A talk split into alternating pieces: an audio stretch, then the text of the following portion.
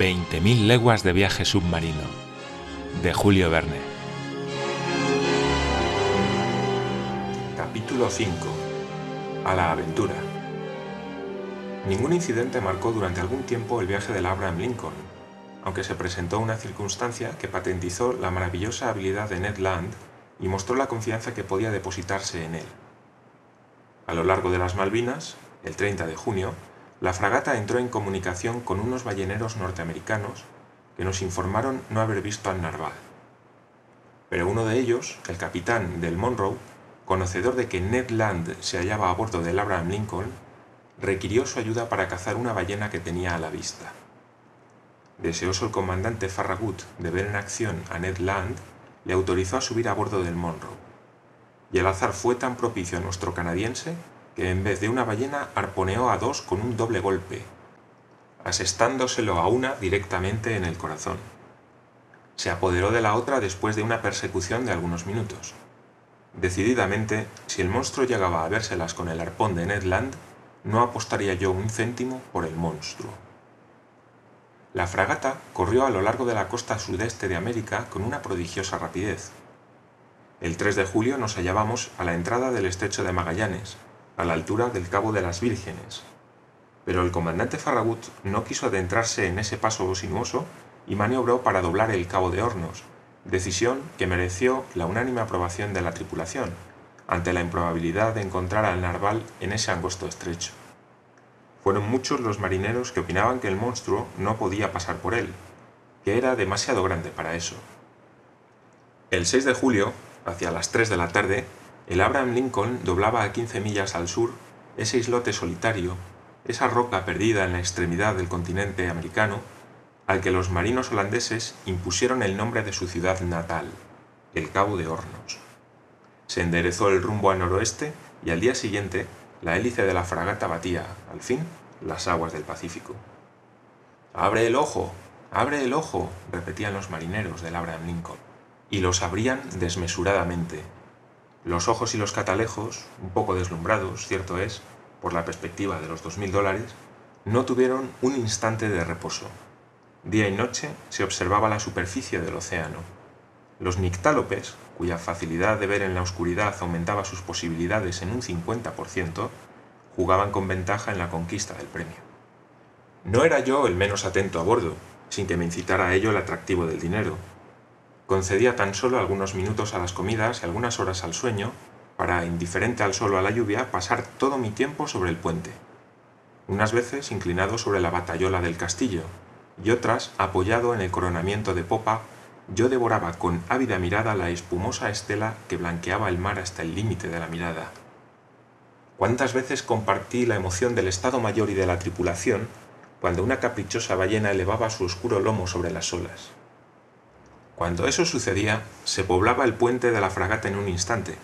Las escotillas vomitaban un torrente de marineros y oficiales que, sobrecogidos de emoción, observaban los movimientos del cetáceo.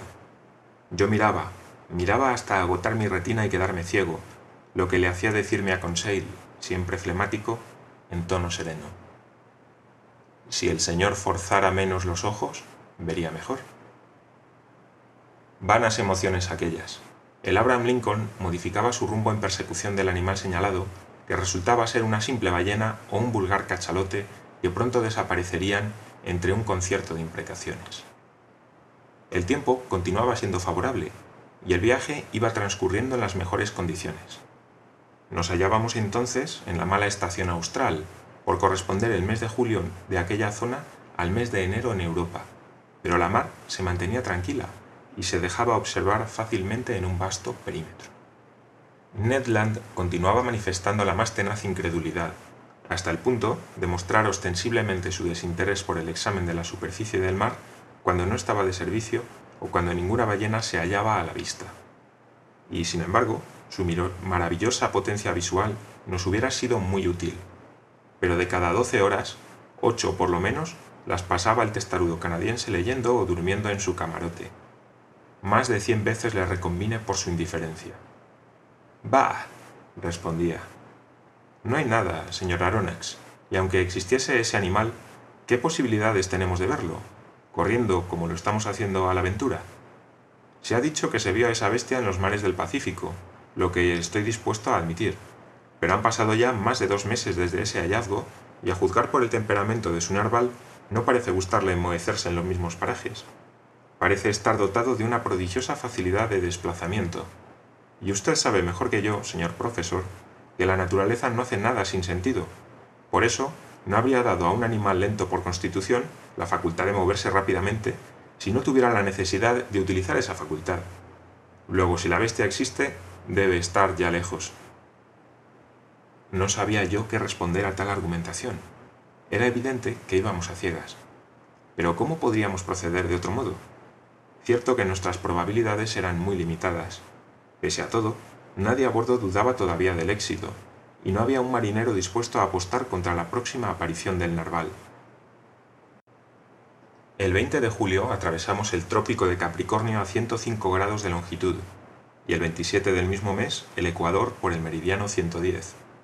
La fragata tomó entonces una más decidida dirección hacia el oeste, hacia los mares centrales del Pacífico. El comandante Farragut pensaba con fundamento que era mejor frecuentar las aguas profundas y alejarse de los continentes y de las islas, cuyas proximidades parecía haber evitado siempre el animal, sin duda porque no había demasiada agua para él, decía el contramaestre. La fragata pasó, pues, a lo largo de las islas Pomotú, Marquesas y Sandwich, cortó el trópico de Cáncer a 132 grados de longitud y se dirigió hacia los mares de China. Por fin nos hallábamos en el escenario de la última aparición del monstruo. A partir de entonces puede decirse que ya no se vivía a bordo. Los corazones latían furiosamente, incubando futuros aneurismas incurables. La tripulación entera sufría una sobreexcitación nerviosa de la que yo no podría dar una pálida idea. No se comía ni se dormía. Veinte veces al día, un error de apreciación, una ilusión óptica de algún marinero encaramado a una cofa, causaban un súbito alboroto, y estas emociones, veinte veces repetidas, nos mantenían en un estado de eretismo demasiado violento para no provocar una próxima recesión.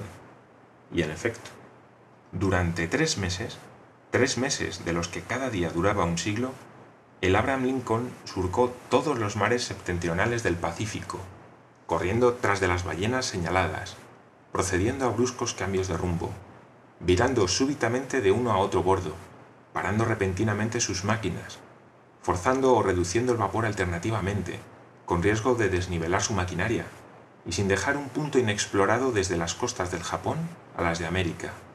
Y nada, nada más que la inmensidad de las olas desiertas. Nada que se asemejara a un narval gigantesco, ni a un islote submarino, ni a un resto de naufragio, ni a un escollo fugaz, ni a nada sobrenatural. La previsible reacción a tanto entusiasmo baldío se produjo inevitablemente. El desánimo se apoderó de todos y abrió una brecha a la incredulidad. Un nuevo sentimiento nos embargó a todos un sentimiento que se componía de tres décimas de vergüenza y siete décimas de furor. Había que ser estúpidos para dejarse seducir por una quimera, y esta reflexión aumentaba nuestro furor. Las montañas de argumentos acumulados desde hacía un año se derrumbaban lamentablemente. Cada uno pensaba ya únicamente en desquitarse en las horas del sueño y de las comidas del tiempo que había sacrificado tan estúpidamente. Con la versatilidad inherente al espíritu humano, se pasó de un exceso al extremadamente opuesto. Los más fervientes partidarios de la empresa se convirtieron fatalmente en sus más ardientes detractores. La reacción subió desde los fondos del navío, desde los puestos de los pañoleros hasta los de la oficialidad, y ciertamente, sin la muy particular obstinación del capitán Farragut, la fragata hubiera puesto definitivamente proa al sur. Sin embargo, no podía prolongarse mucho más tiempo esa búsqueda inútil. El Abraham Lincoln no tenía nada que reprocharse, pues había hecho todo lo posible por lograrlo.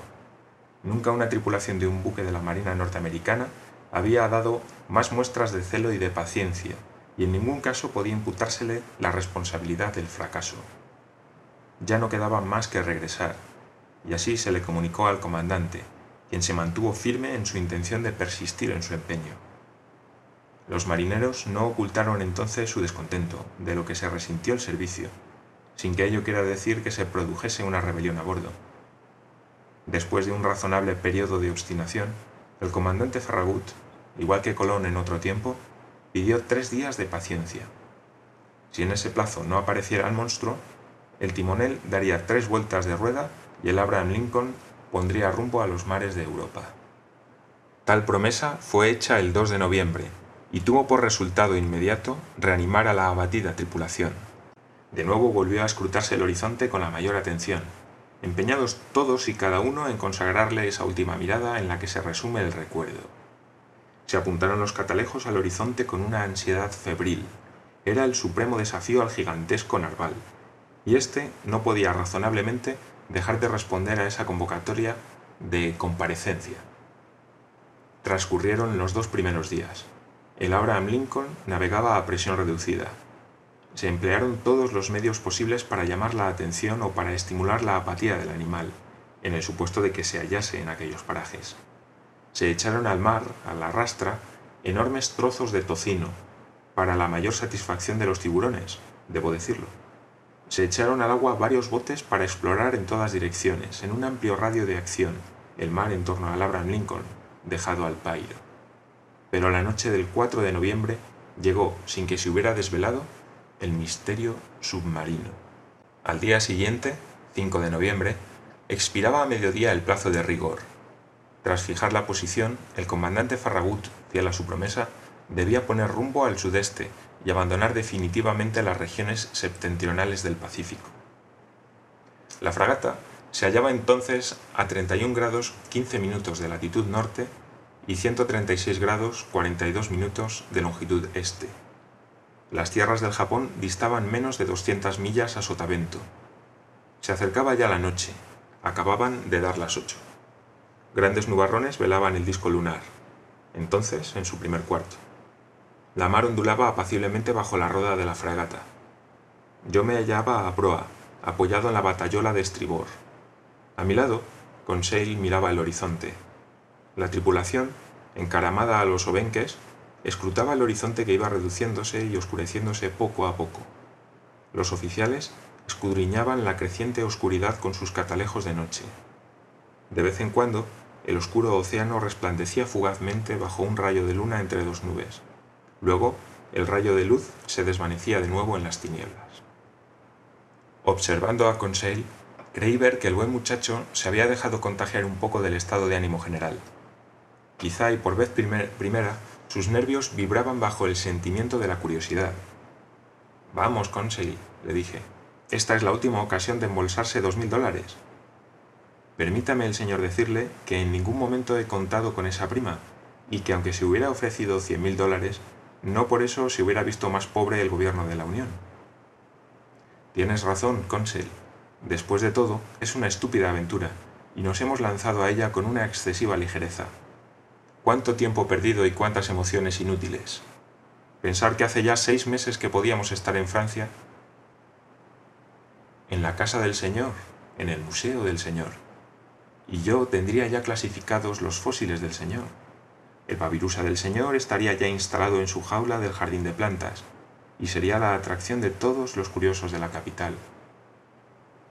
Así es, Conseil. Y lo que es más, así me lo temo, la gente va a burlarse de nosotros. En efecto, respondió muy tranquilamente Conseil, creo que van a burlarse del señor. Y puedo permitirle decir que... Puedes permitírtelo, Conseil.